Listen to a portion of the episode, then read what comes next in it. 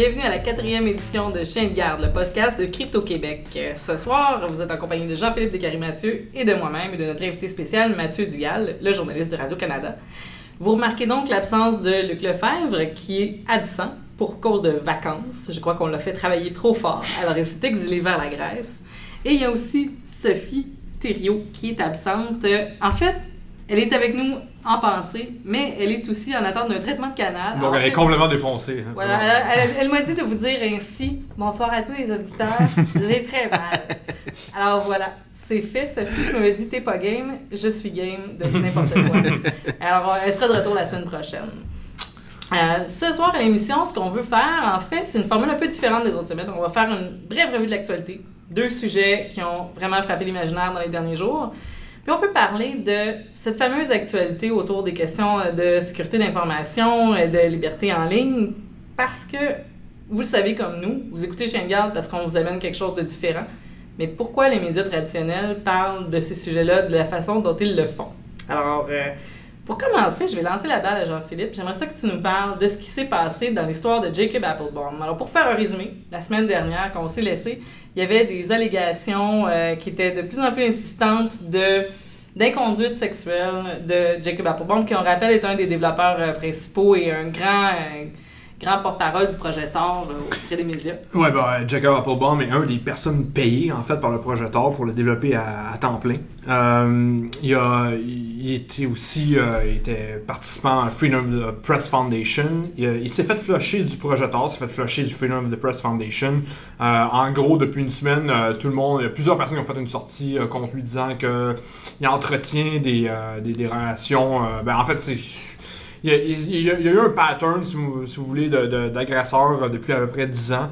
Euh, puis là, ben, depuis une couple de jours, ben, là, les, les personnes se, se défoulent sur lui un peu, là, disant que c'est. euh, il, y a, il y y a- il y a des récits qui sortent, en fait. Là, En fait, c'est vraiment tout azimut, tout ça au niveau du Ouais. collectif euh, Cult of the Dead Cow, le collectif Ouais. hacker de Chicago. C'est pas rien, là. euh, ouais. Ils ont appelé ça le culling of the herd, là, genre on, on enlève les animaux malades euh, du troupeau. euh, Ah, donc, euh, oui. une purge qui est faite vraiment, puis euh, voir la CDC faire une sortie comme ça, ou, ou vraiment dire que nous, on, on fait table rase à ce niveau-là, puis on, on fait le ménage, euh, je pense que c'est- un des nombreux clous dans le cercueil de Jacob Applebaum là-dessus, qui, qui est quelqu'un d'extrêmement important quand même euh, au au niveau de la, la- la représentativité d'un média. Je pense, Mathieu, tu pourrais en- en parler un peu, parce que, bon, tu es animateur de la sphère Radio-Canada, euh, tu as eu dû en, en parler de certainement Jacob Applebaum. Moi, ma question, c'est est-ce que ça a un impact sur le projet Tor, en fait? Penses-tu que ça, ça peut avoir un impact là-dessus? Ben en fait, ben premièrement, mais bonsoir. Ouais. Je suis vraiment très content que, que vous m'invitiez pour venir parler de ça. Moi, c'est toujours des sujets euh, que, dont, dont j'aime parler, puis euh, dont on parle aussi beaucoup à la sphère, puis euh, Ben oui. au téléjournal. Euh, juste une petite précision, je suis pas journaliste, je suis animateur. Animateur, ouais. Fait que non, parce que mes collègues journalistes, je les respecte beaucoup, beaucoup trop euh, pour euh, me réclamer euh, du même emploi qu'eux. Donc, je suis animateur et chroniqueur Mais, à radio. Non, c'est pas grave, mais c'est juste des fois. ben, Il y a plein de gens qui font euh, la, euh, la, la- la confusion. Euh, ben, écoute, moi, je te dirais d'un point de vue euh, de l'extérieur, quand je regarde je- le- le- le- les gens qui reçoivent une nouvelle comme ça, c'est sûr que c'est jamais une bonne nouvelle parce que euh, le monde, on, on se le cachera pas, hein, le monde des hackers, barre oblique, piratage, barre oblique, euh, euh, gens qui travaillent justement dans la défense des libertés individuelles, euh, qui travaillent dans la cryptographie. c'est toujours des gens qui partent avec trois balles de prise Ah, dans, l'opinion publique. C'est vrai. Et, et je dirais, bon, évidemment, je pense que le monde des hackers euh, a, son, euh, euh, a son autocritique à faire, mais c'est pas juste. euh, c'est pas juste un milieu rempli de, de, de, de gens louches, de gens qui veulent renverser la société, de gens qui veulent s'arranger pour que des criminels passent sous le radar. Et ça, on le dit pas assez.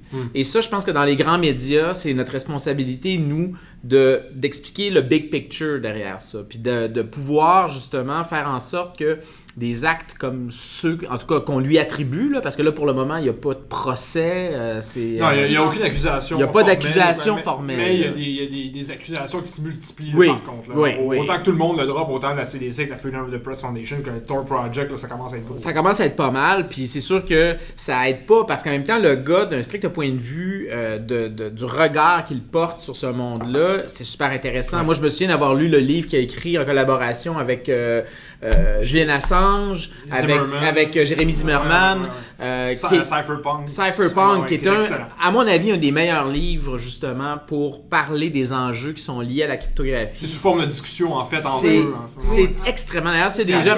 Mais probablement que les gens qui sont à l'écoute sont, sont déjà des geeks qui l'ont déjà lu. Mais en tout cas, si par hasard, il y a des gens qui sont à l'écoute qui n'ont pas lu ce livre-là, c'est c'est un, c'est un vraiment très très bon, euh, très très bon livre. Alors, tu sais, tu regardes, mettons, Julian Assange qui a été euh, accusé euh, justement pour des cas d'agression supposée d'agression sexuelle qui euh, donc est en attente d'une éventuelle extradition. Euh, je- euh, Applebaum qui tombe en tout cas sur un- des coups un peu euh, des accusations un peu semblables moi je trouve ça dommage parce que en fait on parle presque jamais des artisans qui travaillent dans le monde de la cryptographie on parle presque jamais des gens qui euh, travaillent dans ces dossiers là sauf quand une grosse histoire comme ça arrive dans les médias Euh, évidemment moi je dis pas qu'il faut pas en parler parce que c'est sûr que c'est des accusations qui sont très graves même dans le cas de Julian Assange évidemment il n'y a, pas eu de procès on peut pas euh, on peut pas déterminer si c'est euh, si c'est vrai ou faux ou si Ça c'est reste des personnalités Ouais. publiques. mais c'est ça, donc c'est des personnalités publiques qui sont. Absolument, c'est des per- personnalités publiques qui sont associées à ce milieu-là et qui sont dans, dans la réflexion sur les enjeux liés à ça, sont super intéressants, sont très pertinents, mais évidemment, on, bah, dans ce cas-là, je pense qu'on on peut Ouais, dire qu'en tout cas, ils ont, ils ont beaucoup de squelettes dans Il le a, il y a placard. une accumulation de squelettes à l'élite. on va le Et moi, je trouve que c'est dommage parce que moi, je regarde par exemple les gens qui connaissent moins ces milieux-là. Quand ils vont en entendre parler, ça va être toujours par ce, type de, de, de, nouvelles-là. Et ça rend pas justice, justement, à mon avis, à la qualité des gens qui travaillent dans ce monde-là. Euh, euh, puis au- aussi, surtout, je pense, à la discussion absolument essentielle qu'on doit avoir sur ces questions-là de la cryptographie, de la vie privée, euh, de, la, maîtrise du code. Euh, c'est des choses qui touchent tout le monde. Et là, actuellement, on en parle d'une part pas assez de la cryptographie, euh, puis on en parle souvent pour les mauvaises raisons, évidemment. Ben, En fait, c'est pas, c'est pas de mauvaise raison. Je, je voudrais me je, je je Non, non, corriger. je- je- je- C'est une bonne raison. Il faut pas passer euh, le- des choses comme ça sous silence, mais il faudrait aussi pas oublier que faudrait parler de ces, ces questions-là autrement que quand des Oui, de, trucs de parler des, des- dommages des comme ça positifs Ben oui. importants, Ben oui. de ces questions. Comme quand il y a des pommes pourrites euh, au baseball, là. Non, mais quand il y a des pommes pourrites exactement euh, dans, dans le En hockey, en euh, cyclisme, partout, on va pas accuser le, le milieu complet d'être une gang de dégénérés. C'est c'est bon, il y, y en a dans tous les milieux. Et là, c'est dommage parce que dans le monde de la cryptographie, on n'en parle jamais. Mais en fait, en fait de, de quoi qu'on parle dans le monde, de- de- dans ces milieux-là, c'est les coups d'éclat. En fait, on, Ouais. on, est parti de la- on parlait de la sortie de Chelsea Manning, la sortie de Ed Snowden, Mhm. la sortie de Jo- les sorties de Julian Assange. Euh, c'est tous des coups d'éclat. ça, la- Mais ce c'est- qui se passe avec Jacob Applebaum, c'est un. quotidien. Mais non, c'est pas du tout le quotidien. Ça n'a rien à Ouais. voir en fait avec ce qui se passe day-to-day. C'est très très plate au niveau euh, sensationnalisme de ce qui se passe euh, day-to-day. Mais c'est quand même important. Donc, comment tu verrais une approche Comment tu verrais que les médias. De quelle manière les médias pourraient approcher ça de manière non, non sensationnaliste, mais qui pourrait aussi intéresser le public euh, un public plus large, Ben- parce que c'est eux autres qu'on va aller rejoindre, parce que c'est facile de se parler entre nous, Ouais. de créer une chambre d'écho, mais on va aller rejoindre le plus grand public. Mais en fait, moi, je pense que je regarde ça. Moi, c'est un milieu que je suis évidemment en, en observateur. Moi, je suis pas, je suis pas là-dedans. Euh, je serais bien en peine de- de- de- de- d'essayer de, coder quelque chose pour rentrer dans un ordinateur. Mais évidemment, c'est un milieu que je couvre. Euh, Puis, en fait, ce que je trouve euh, c'est un milieu qui est particulier, le monde des, euh, le monde de la cryptographie, euh, le monde qui sont dans le, qui, qui soit qui sont dans le, white hat, le black hat. c'est que je pense que c'est une sous-culture. Puis il y a une partie de cette sous-culture-là qui veut pas de toute façon que les projecteurs soient sur eux. Puis ça les dérange pas que justement qu'on n'en parle pas de ça parce que ça fait partie de cette sous-culture-là de vouloir justement être dans son coin. Il y en a qui célèbrent qu'on en parle mal. Non, on va mais- aller jusqu'à l'extrême. Non, mais c'est ça. Non, non, c'est clair. Exactement. Puis je pense que ça fait partie de cette culture-là, justement, d'être un peu à part. Évidemment, on travaille avec des, des- des langues qui sont euh, pour la- le commun des mortels des trucs euh, extrêmement ésotériques, euh, des langages de programmation, puis il y a toujours l'image. Hein. Moi, j'ai des abonné des- à des Tumblr qui montrent les types de lignes de code qu'on retrouve dans les films d'Hollywood, par exemple, quand tu as des ordinateurs, puis tu vois des lignes de C'est code. épouvantable. On mentionne, on mentionnera pas CSI Cyber. Non, mais c'est super intéressant parce que ça montre la méconnaissance que le grand public a de ce monde-là. Puis je pense Et que, y a une les partie- médias, et que certains médias entretiennent cette méconnaissance-là aussi. Oh oui, absolument. Les, les préjugés et les, énormités. Fait que moi, je pense que c'est bien correct qu'il y a une partie de cette culture-là qui veut pas qu'on s'y intéresse. Puis moi, je, moi, je suis pour la sous-culture. puis c'est correct qu'il y ait des sous-cultures qui restent des sous-cultures. Mais je pense qu'actuellement, on est dans un milieu, on est dans un monde où de plus en plus, c'est vraiment monsieur tout le monde qui est touché par ces Ouais. choses-là. Parce que là, maintenant, on va, avec l'Internet des objets, on va avoir des objets connectés par dizaines dans nos maisons. C'est des portes ouvertes pour le piratage. Tout le monde subit du piratage euh, un jour ou l'autre. On a vu, là, on enregistre ça, puis là ce matin on apprenait qu'il y a des dizaines de millions de mots de passe de Twitter qui ont été compromis. Euh, donc ça arrive de plus en plus. Donc je pense qu'on n'a pas le choix, le grand public n'a pas le choix de s'intéresser à ces questions-là. Puis on a des gens, puis là c'est là que j'en reviens justement comment on pourrait en parler mieux de ces choses-là. Je pense que le monde de la technologie, on le connaît, on le connaît très mal. On connaît des anecdotes, mais on connaît très mal l'histoire de la technologie. On- puis, à mon avis, la question du piratage puis du hacker, elle est, elle est euh, consubstantielle à l'histoire de la technologie. Parce que quand on regarde, par exemple, la manière dont Apple est arrivé, ben, Wozniak et Steve Jobs, ils vendaient des blue box pour pirater Ouais, ouais, des réseaux téléphoniques. Ouais. Et c'est en partie avec l'argent qu'ils ont fait en vendant ces blue box-là euh, qu'ils avaient, Oui, qu'ils avaient ont qui ont réussi à financer oui, la, oui, la oui. création du premier Mac. L'industrie s'est bâtie sur des drop-outs puis des hackers. Exactement. oui, Puis euh, qu'est-ce que c'est un hacker? puis- Un hacker avant toute chose, si t'enlèves la- l'aspect criminel parce qu'il y, a une- il y a une partie de ça qui l'est, mais c'est Ouais. pas juste ça.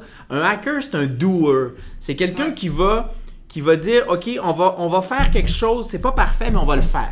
Puis on va essayer. Puis on va on va prendre un truc, on va le tweaker, on va exploiter les possibilités, on va défaire un, un- un- on dit les patenteux. Moi, j'ai des oncles qui sont comme ça, tu sais, qui défaisaient, ils défaisaient des moteurs d'auto quand ils étaient petits pour apprendre comment ça marchait. Puis ils pouvaient ils pouvaient le refaire puis le rendre plus euh, performant. C'est des hackers, le C'est des hackers, Ah mais oui, c'est ben ça, oui. mais exactement, Ben le oui. hacker, puis on est dans une civilisation de la technologie, puis le hacker, il est mal compris. Il Oui. est vraiment mal Puis, compris. puis le- la différence entre le, le moment où les, ces gens-là défaisaient des moteurs puis aujourd'hui, c'est qu'aujourd'hui, quand on ouvre le moteur, on est en train sciemment de rompre un contrat Ouais. qu'on a, euh, Ouais. qu'on a accepté parce qu'il fallait bien, parce qu'il faisait 39 pages, de dire qu'on toucherait pas à ça, puis qu'on n'ouvrirait pas, puis qu'on n'irait pas essayer de faire des dérivations de ce qu'on a devant nous. Ouais, ouais, ouais. Ça part mal. Ça part mal, puis en même temps, on vit dans une, tec- dans une, dans une société technologique qui a été rendue possible parce qu'il y y, a des gens qui ont un peu...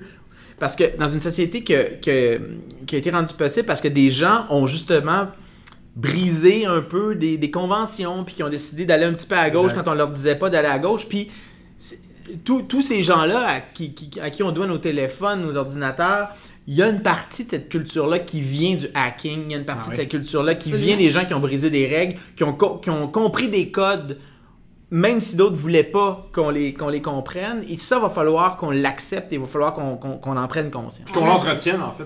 Oui. Oui, puis qu'on entretienne cette, quanti- cette, cette liberté-là. Puis là, je dis pas, là, là je suis pas en train de dire, écoutez, là, je travaille à Radio-Canada, je je veux pas dire aux gens briser des lois, euh, mais en même temps, Nous, oui, par exemple. Allez-y. On travaille pas à Radio-Canada. Non, mais on, doit, on doit encourager justement la maîtrise du code. On doit encourager la, la compréhension des, des- Parce que dans le fond, là, qu'est-ce que c'est. Qu'est-ce que Snowden nous a dit? Euh, qu'est-ce qu'Applebaum, malgré, bon, oui, euh, ce, qui, ce qui sort, nous, nous dit dans ses livres, qu'est-ce que Julian Assange nous dit dans ses livres? C'est qu'il nous dit qu'il faut comprendre la manière, la structure technologique. Puis, juste ça, c'est déjà, dans bien des cercles, beaucoup trop.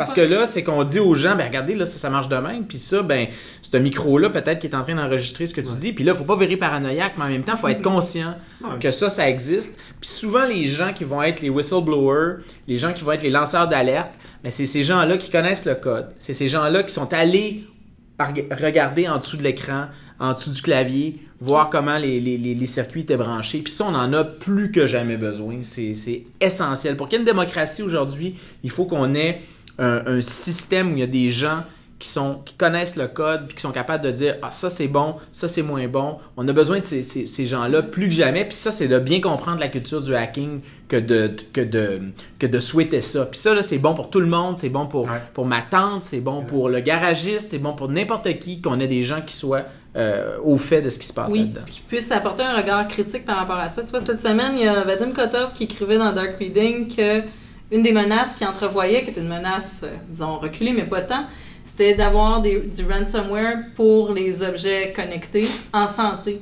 Donc, c'est exemple, je vais mettre une rançon sur ton pacemaker. C'est ouais. atroce. C'est atroce, mais c'est absolument possible techniquement. Ben, moi, c'est justement, C'est- je pense c'est que. ça l'horreur. on a est fait- on a à, fait- à- à trop, à trop avoir laissé ça euh, à- aux, aux criminels dans l'ombre, Ouais. là, ben on l'a. Puis à trop laisser ça, je pense à des fonctionnaires qui savent pas comment ça marche. Là. Ça, je Oui. pense qu'au gouvernement, tu sais, il y a un, un très, très, très gros examen de conscience que le gouvernement doit faire. Ils ont commencé avec leur plan euh, numérique, leur stratégie Qui- qui- numérique. Excuse-moi, qui est une vraie joke. Non, mais on en écoute- a parlé il y a deux épisodes de ça. là. Ah. Ils, vont, ils vont former quoi, trois personnes en 15 ans? Là? Ouais, et c'est- c'est- sûr que quand tu compares aussi l'argent qui a été mis dans, dans en fait, qu'ils veulent mettre dans le plan Nord comparé à celui-là, Exact. tu te dis, coudon, euh, on est au 21e siècle, là? Ben, on est en train encore de développer les mines euh, comme, comme au 19e siècle, ça. Mais bon, on Ça, apprenait que autre question. 15% de- des personnes en Laurentide sont branchées en haute, en haute vitesse. Aussi, le, le Québec est en retard extrêmement. Ouais, Mais, ce sont des gens, les fonctionnaires, c'est des gens qui tra- travaillent avec des requis. Pour avoir les bons requis, il faut avoir une maîtrise des, des possibilités te- techniques. Pour avoir une maîtrise des possibilités techniques, il faut avoir une culture numérique. Pour avoir une culture Ouais. numérique, il faut qu'on en parle, puis on n'en parle pas assez. Mais non, c'est ça qu'on n'en parle pas. Puis la culture numérique, c'est c'est ça, c'est qu'avant, là, tu pouvais être un geek, puis t'arranger très bien dans ta vie, passer ta vie à travailler sur tes petits cossins, puis ça avait pas tellement d'impact dans le reste de la société parce qu'il n'y avait pas Internet ou Internet était assez peu développé, il n'y avait pas encore le web. Ou une collection de timbres. Une collection de thèmes, exactement. puis t'étais patenté dans ton coin. Mais là, maintenant, les, comme, comme tu le disais, c'est que maintenant, nos dossiers médicaux vont être en ligne. Euh, les appareils dans les hôpitaux vont être connectés. Nos appareils, même à la maison, parce que là, les gens vont rester chez eux, ils vont avoir des appareils connectés. Et là, moi, je discutais justement avec un. euh, On, pré- on préparait une émission. Justement, on a fait une émission il y a quelques mois à la sphère sur est-ce qu'on va connaître un 911 numérique? Puis on a posé la question, on dit c'est ce que c'est. Premièrement, c'est légitime de se poser la question. Bon, évidemment, des gens ne disaient pas oui, oui, il va y en avoir un, mais ça se pourrait que de manière localisée, on en trouve. Puis plus tu mets tes données en ligne, plus tu mets par exemple tes données biométriques, là, je vois que tu une montre, Oui. toi, puis bon, tu sais, on fait du jogging. Watch, appel à tous. Si vous voulez essayer de rentrer dans mon compte iCloud, puis dans ma Apple Watch. Je pense que c'est pas un appel à tous. Mais c'est nos, nos données biométriques qui sont là. Tu sais, une carte de crédit, là, tu t'as fait voler, tu t'as fait copier, Oui, oui, tu l'annules, t'en as une nouvelle. là. Tes données biométriques, là. Ça va toujours être moi, pas- puis les peux- prochaines que je vais générer- ça va être moi. puis Exactement, est exactement. très difficile à fausser. Fait que plus ça va, plus nos vies vont être en ligne. Fait que plus ça va prendre des gens qui vont connaître ça, puis plus ça va prendre une formation justement de gens qui connaissent les crosses, puis qui connaissent où sont les. Puis d'ailleurs, vous le savez, vous travaillez là-dedans, le pen testing. Je veux dire, notre Ouais. monde fonctionnerait pas. Normalement, s'il n'y avait pas de pen testing, tu sais, je veux dire, euh, C'est- des- c'est- c'est- c'est- c'est- ça fait partie de la, de la- de la- du contrat. Puis plus ça va aller, plus ça va être sensible. Fait que moi, je pense qu'on n'a pas le choix d'encourager justement les jeunes à patenter, puis d'encourager justement de- de- de- d'intégrer ça dans notre système d'éducation. Ben, ok.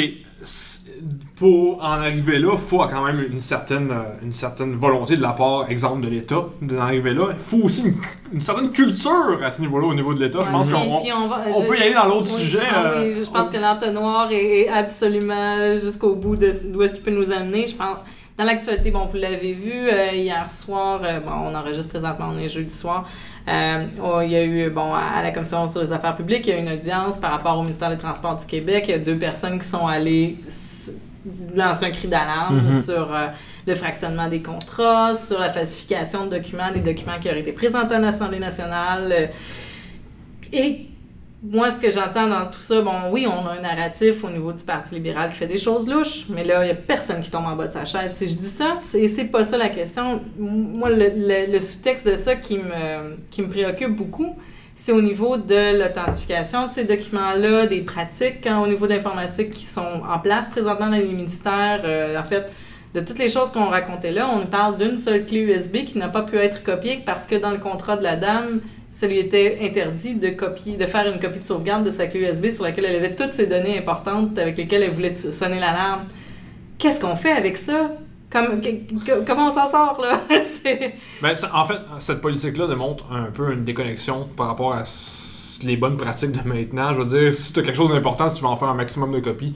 Euh, moi, la question que j'ai, on en a parlé, Geneviève, toi et moi, avant de, faire l'émission, c'est, on se posait la question, c'est, bon, ces lanceurs d'alerte-là qui ont, qui ont parlé de, de, de, ce truc-là, cette clé USB-là, ils prétendent qu'il y, y a eu une modification au niveau des, des, des documents euh, qu'ils ont donné Ouais, au, c'est pas les versions ministère Transports. que- C'est pas les, les versions Ouais. originales qui manquent à peu près 8 pages, puis les 8 pages cruciales là, sur le, le- les, conclusions des, des appels d'offres, puis le droit de contrat. Et toute une archive de courriels, euh, des mémos qui, euh, qui ont été falsifiés, qui ont été créés de toutes pièces, euh, qui présentent une incohérence temporelle par rapport aux événements. Fait qu'au niveau au niveau technologique, il y a des manières de, de, de vérifier ça.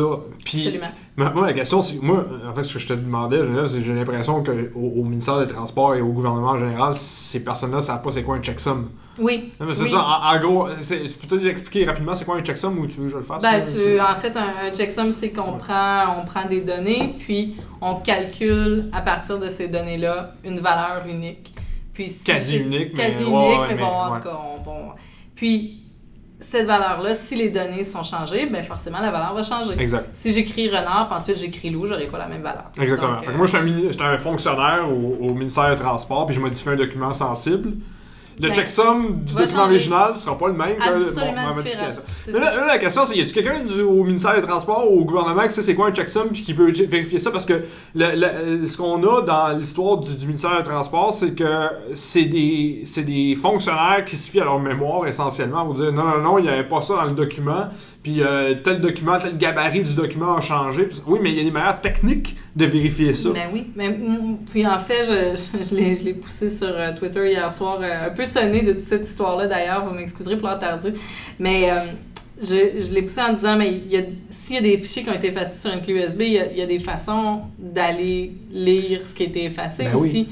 Euh, je vois des choses super irresponsables circuler, par exemple, des gens qui poussent des espèces de petits logiciels euh, de gratuiciels, de, de, de, de, n'importe quoi, à essayer de les récupérer, les On n'aimera pas de nom, on là. nommera pas de nom, mais C'est tentant, mais on n'aura c'est pas de très nom. tentant, mais en tout cas, vous irez voir sur mon fil Twitter, Ouais. on a eu un petit tweet fight de rien.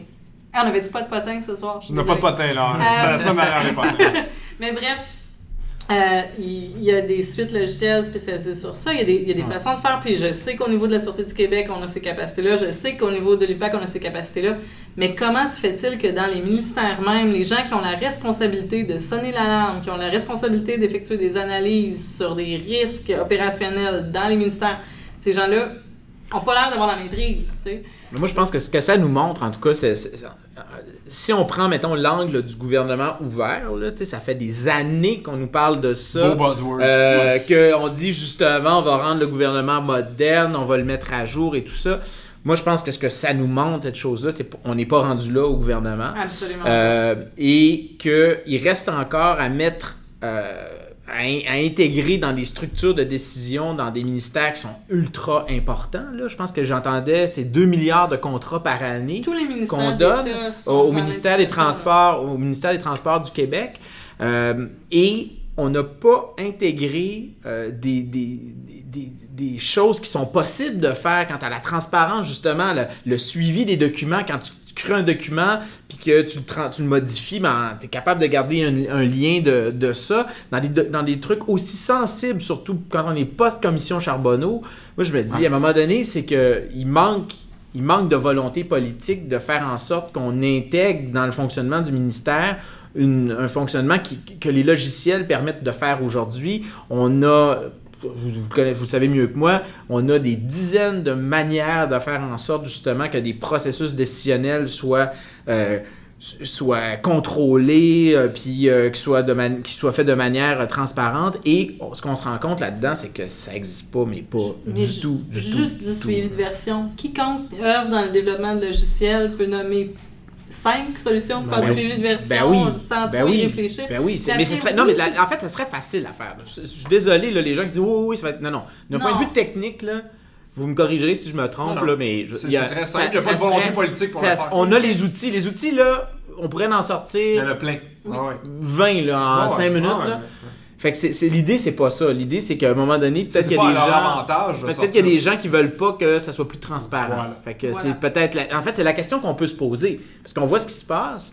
Puis on se dit, donc, à qui ça profite le fait que c'est pas transparent? Fait que c'est c'est ça la question qu'on se pose en fait, des deux témoignages qu'on a eu hier, ce que ça laisse vraiment entendre, c'est que non seulement ça fait l'affaire de certaines personnes, mais c'est un modus operandi au sein des structures que de chercher à intimider des personnes qui cherchent à simplement faire leur travail. On n'est pas dans. En tout cas, pas- une chose est sûre, c'est que si on voulait montrer que le gouvernement ouvert fonctionnait actuellement au Québec, on a vraiment raté sa- son coup, mais lamentablement. Oh, parce qu'en tout cas, dans ce cas-là, là, peut-être que dans d'autres ministères, on a, on a, on a implémenté des, des, des, des- des structures qui sont plus transparentes, mais là, je veux dire, c'est c'est un peu. euh, Non, puis il va, il va falloir aller, il vraiment falloir aller plus loin dans ce dossier-là. C'est sûr que bon, il y a une pétition qui a été déposée pour faire euh, la lumière sur l'attribution des contrats au niveau de l'informatique, mais on n'est pas ça va beaucoup plus loin que la simple question des contrats. Si on en était dans une question de qui vend les logiciels à qui, ça irait quand même pas si pire bien. là. mhm, mhm, Mais, ouais, mais ouais. moi, ma préoccupation, c'est que ces gens-là, ces fonctionnaires-là, qu'on empêche de faire leur travail,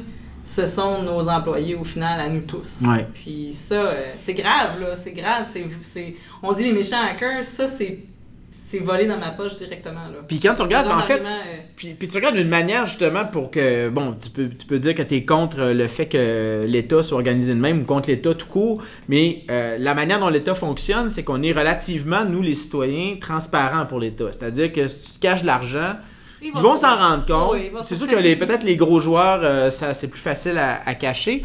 Mais euh, ils, vont, ils, vont, ils vont la trouver, ce- ce- cet argent-là. Ils vont, ils vont le trouver, cet argent-là. Et on se, voit, on se rend compte qu'il n'y a pas de réciprocité. C'est qu'on est transparent pour l'État, mais nous, là, notre argent, là, il y en a un mé- méchant paquet là, qui passe dans ces contrats-là avec pas de contrôle. On s'en rend compte. En tout cas, il n'y a pas beaucoup de contrôle.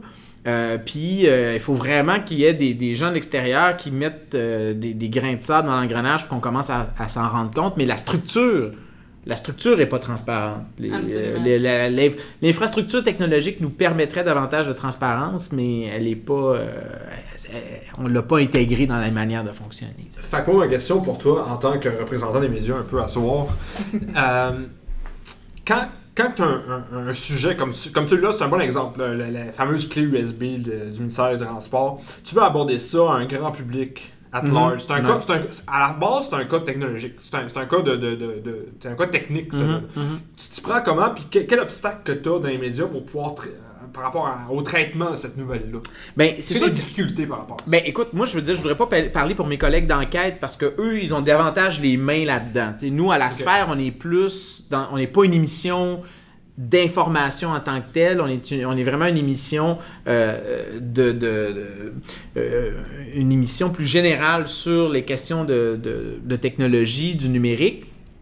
Donc, euh, le traitement de la clé, bon, c'est sûr que si on, la- on en recevait une. euh, en, fait, en fait, ma question, c'est ça. Vous, en, Oui. vous en en même temps, vous êtes prêt à payer le 3000 là, qui est euh, en bitcoin, l'équivalent de 3000 en bitcoin, sur Darknet pour avoir la liste de, de, de, de, de whatever qui a été leaké cette semaine. Oui. Qui s'occupe de ça? Comment c'est fait à l'interne? Ben, on a, on a une structure à Radio-Canada, euh, on a une structure euh, qui permet justement depuis l'année passée de, euh, de donner des informations sensibles en étant, euh, en étant euh, Anonyme, en fait. anonyme. C'est- ouais. source- Drop, là. ça s'appelle Source Anonyme. Ouais. C'est ma collègue Catherine Matisse d'ailleurs Ouais. qui, a, qui, a, qui a- qui a lancé cette idée-là et qui a mené le projet à bon terme. Et ça, à Radio-Canada, d'ailleurs, on, fait- on en profite pour faire le- un, un appel à tous. Là. Si vous avez des informations sensibles, puis si vous voulez nous, nous les envoyer, on a vraiment un système extrêmement euh, anonymisant. Là. Je pense pas que quelqu'un va réussir à trouver votre trace si vous envoyez. C'est basé sur Secure Drop, la Ouais. Secure Drop. Ouais, là, ouais. Puis ça, je pense que hein, tu Oui. le, c'est, c'est approuvé par Crypto Québec, ça, ouais. Euh, Ben là, Il je- faudrait le, Ouais, c'est- ça- On approuve le principe. On approuve le principe, ouais, ouais, donc, euh, et donc c'est ça, c'est comme ça qu'on fonctionne. On a vraiment un système qui est extrêmement étanche pour que l'information euh, ne soit pas euh, euh, pour protéger les sources en fait parce que c'est ça qui est important là-dedans. Nous évidemment la manière dont on a en fait la manière dont on a si tu dis mettons cette, cette question-là de la, la fameuse clé USB là, à la sphère, bien évidemment l'aspect politique nous on en traite moins parce qu'on est une mission numérique, mais nous ce qui nous intéresserait de savoir par exemple à l'émission, ça serait par exemple ben toutes ces questions-là. Quand on a une clé, Euh, Est-ce qu'on peut savoir si on fait des copies? Euh, Est-ce qu'on peut savoir comment cette question-là de, de checksum, si on l'avait, on l'avait vu, euh, quand on change un, un truc dans un document, ça laisse des traces. Ouais. C'est sûr que nous, c'est ce genre, cette chose-là qui nous, qui nous intéresse. Puis aussi toute la question à savoir, comme on disait tout à l'heure, comment ça se fait qu'on n'a pas un système transparent ou dans des documents aussi sensibles que ça, on ne puisse pas savoir qui a pu changer telle ou telle virgule dans, dans, dans, dans des, dans des processus d'octroi de contrats de, de centaines de millions de dollars. Donc, c'est ça qui nous intéresse là-dedans. C'est de voir justement comment la technologie peut être davantage garante d'une meilleure démocratie. Fait que ça, je pense que ça, c'est vraiment notre angle. Puis, euh, pour reprendre le titre de, du, du livre dont on parlait tout à l'heure, Cypherpunks, euh, avec euh, Julian Assange, puis Zimmerman, puis Applebaum, c'est que eux, ce qu'ils disent là-dedans, c'est que maintenant, la mathématique nous permet d'avoir un- une plus grande démocratie, puis d'avoir, de, de- de pouvoir se protéger justement de pouvoirs qui, qui nous veulent pas toujours du bien. Puis je pense qu'aujourd'hui, cette, cette question-là de la révolution mathématique, puis l'int- l'intégration de ces processus-là dans nos, euh, dans nos euh, processus décisionnels, de ces technologies-là dans nos processus décisionnels, n'est pas encore faite. Puis je pense que ça, ça, ça, ça pose la question, puis ça, en fait, c'est, plus que poser la question. Ça nous dit plus fort que jamais qu'on doit prendre euh, la révolution technologique au sérieux, puis d'intégrer des, des gens, justement, qui vont être capables de dire à ces structures décisionnelles-là, écoutez, c'est vicier votre truc à la base, regardez qu'est-ce qui se passe. là. On peut pas dire que c'est un système euh, qui est sain, là. C'est pas... Non, non, je veux dire, c'est, c'est le moins qu'on puisse dire, c'est qu'il y a- quelque chose qui marche pas, là. Il y a quelque chose qui marche pas. et que la technologie pourrait nous, nous permettre, mais évidemment, ça prend une volonté politique, parce que si t'as pas de volonté politique, la technologie, elle rentrera jamais. Puis j'espère, en tout cas, que ce qu'on voit là, ça va être un... Je, je, crois, je crois peut-être pas, là, mais j'aime- j'aimerais ça croire qu'un événement comme celui qu'on vient de vivre soit une- une- une- un signal d'alarme qu'on dit on a besoin de plus de, trans- de transparence. Puis surtout, ce qu'il faut le dire, c'est que la technologie existe. Puis euh, ça, Ben, faut- ouais, faudrait, s'en rendre compte. genre- C'est le genre de changement qui arrive lentement, mais sûrement. Comme Pierre Farando disait, les bœufs sont lents, mais la terre est patiente. Exactement. Donc c'est ça. Ça va venir à terme, Ouais. mais euh, Moi, c'est long. J'allais, dire euh, la volonté politique, oui, mais je pense qu'il faut arrimer à ça la volonté citoyenne. Ça peut peut-être pousser un petit peu sur le bœuf. si on peut dire Ouais, ça comme ça. ouais. Euh, c'est sur ces mots-là que je vais conclure. Merci énormément. Ah, ben, merci beaucoup de l'invitation, puis euh, ça fait vraiment plaisir d'être ici. Puis euh, moi, je trouve que les gens, plus les gens parlent de ça, plus ça va rentrer dans, dans, dans, dans, dans le discours public. Fait que euh, je vous souhaite longue vie à Crypto-Québec. Merci On beaucoup. voit ça du même œil. Alors, euh, merci Jean-Philippe. Euh, Merci. Puis bon, c'était moi-même, j'ai de la jeunesse à l'animation. Alors, on veut remercier euh, les gens qui nous ont accueillis euh, ce oui, soir aussi. merci hein. énormément à Christina Di Maio, Marc-Antoine Dano pour OVH euh, qui nous ont accueillis dans leur bureau si généreusement. Euh, Il n'y a pas de bruit d'avion ou de bruit de motocyclette ce coup-ci. euh, Au- au- Bon. aucun voisin en problème. C'est très big shot en plus. On était au centre-ville. Oh, Euh, ouais, on, se on croirait à Manhattan. hein. On, on va croire qu'on a de l'argent pour faire podcast. Puis, euh, je- Il est où mon chèque? Je vous a- J'annonce en, en avant-première qu'on va pouvoir faire des événements ici avec euh, public chez OVH, donc Ouais. euh, à suivre sur ce dossier.